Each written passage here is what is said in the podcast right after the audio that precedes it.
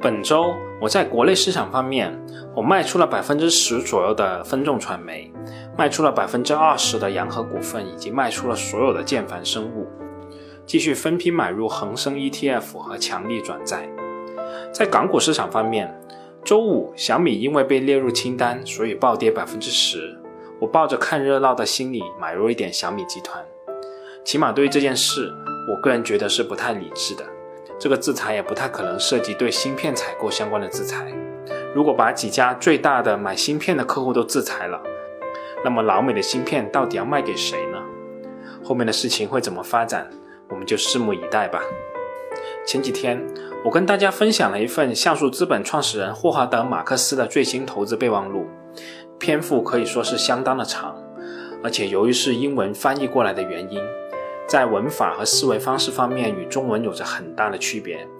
所以我也是讲的相当的痛苦。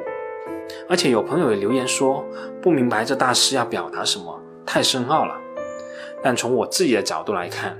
即使其他的内容不看，这篇备忘录中关于价值投资起源及发展的论述已经很值得我们去深入思考了。在巴菲特和格雷厄姆的那个年代，投资世界的竞争水平要比现在要低得多。投资管理还远远算不上热门的专业，而上市公司相关的信息极难获取和处理。由于没有互联网、计算机、电子表格和数据库，一个投资者如果真的想去研究一只股票，他需要在报纸的背面、目的手册又或者价值线等关于上市公司书籍中找到它。如果你需要进一步的资料，甚至你只是想知道这家上市公司的业务到底是做什么的。也就需要向上市公司发送获取年度报告的请求，又或者去图书馆，希望能找到一份年度报告的副本。在这个过程中所花费的时间成本、人力成本之高是可想而知的。这导致了真正去了解和分析上市公司的投资者可以说是屈指可数。而另一方面，由于价值投资的思维过程并不是广泛发展和传播的，关键的分析框架也还没有被整理和公开出版。在这种环境下，对于任何有意愿去观察和分析上市公司的投资人来说，便宜货都可以隐藏在显而易见的地方。而格雷厄姆和巴菲特可以在那个年代的投资中取得巨大的优势，正是因为他们愿意花这个时间和成本去获取数据，并通过自己的智慧去处理这些数据，从而发现投资的机会。在巴老的早期投资中，他也是贯彻老师的捡烟蒂的投资法。他常常坐在奥马哈的小屋子里检阅成千上万页的资料。他会购买一些小公司的股票，这些公司股票的价格比清算的价值还要低得多。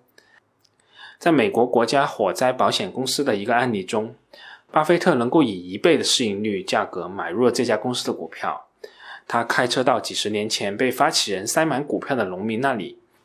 然后把现金放在他们屋子的钱囊上。所以，我们可以得出这样一个结论。格雷厄姆价值框架是在这样一个时代创立的，基于一种我们往回看看得很清楚的事实。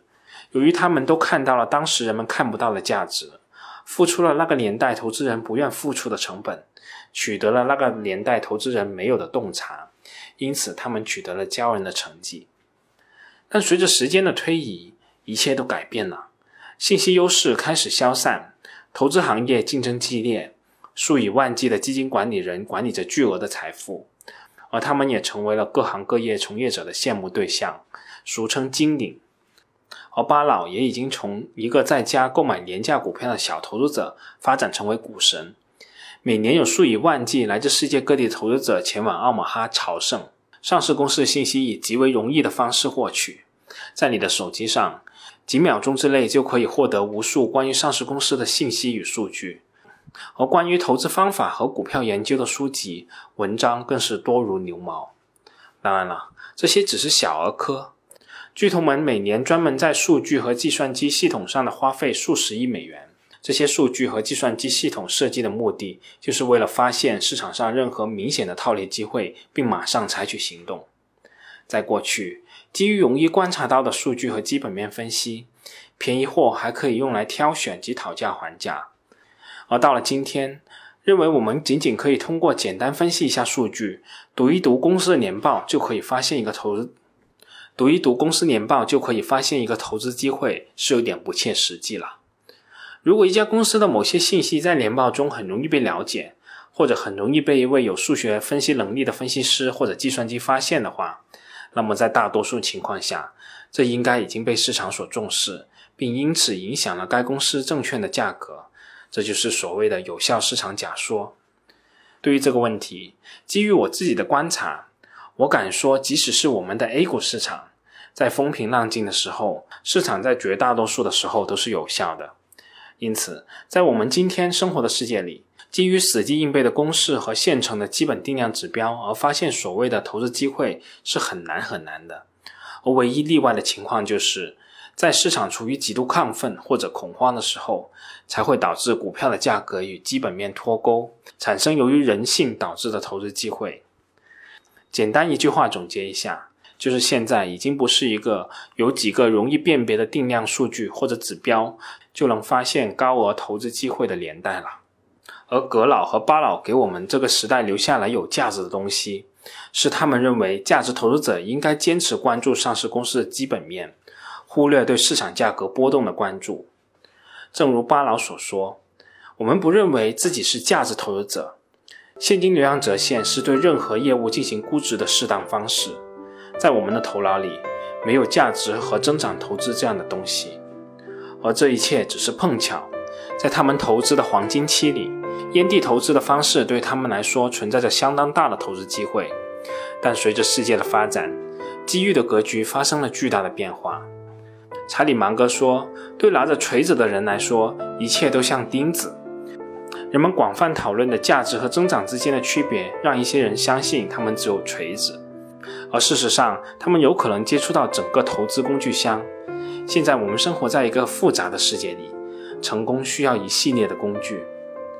而对于该如何去改变，除了锤子以外，我们该如何获取更多的工具？其实这篇备忘录里面没有进行过多的讨论，这里面只有这么一个点，全当我们一个参考吧。霍华德·马克思说道：“如今，面对优质的上市公司。”按照价值投资的思路，在股票价格便宜的时候买入，在达到设定的目标价格时退出的做法可能是错误的。回看历史就会看到，卖出一家快速成长、拥有持久竞争优势的上市公司，往往是极度错误的。考虑在如今的世界中，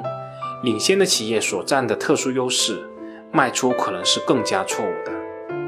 之所以在领先的公司上不要卖出，是因为。复利在这其中具有极为重要的地位，能够实现长期复利的上市公司是极为罕见的。我们想找到这样一家上市公司也极为不易。很多投资者想要在获益时从桌上拿走一些钱，甚至提出一个说法：如果你只卖出一半，你就不可能全错。但霍华德·马克思意识到，这种冠冕堂皇的说法可能会导致过早的跳下高速的列车。正如查理·芒格所说。复利的第一条规则就是，如果没有必要，千万不要打断它。好了，我们本周就到这里，我们下周再见吧。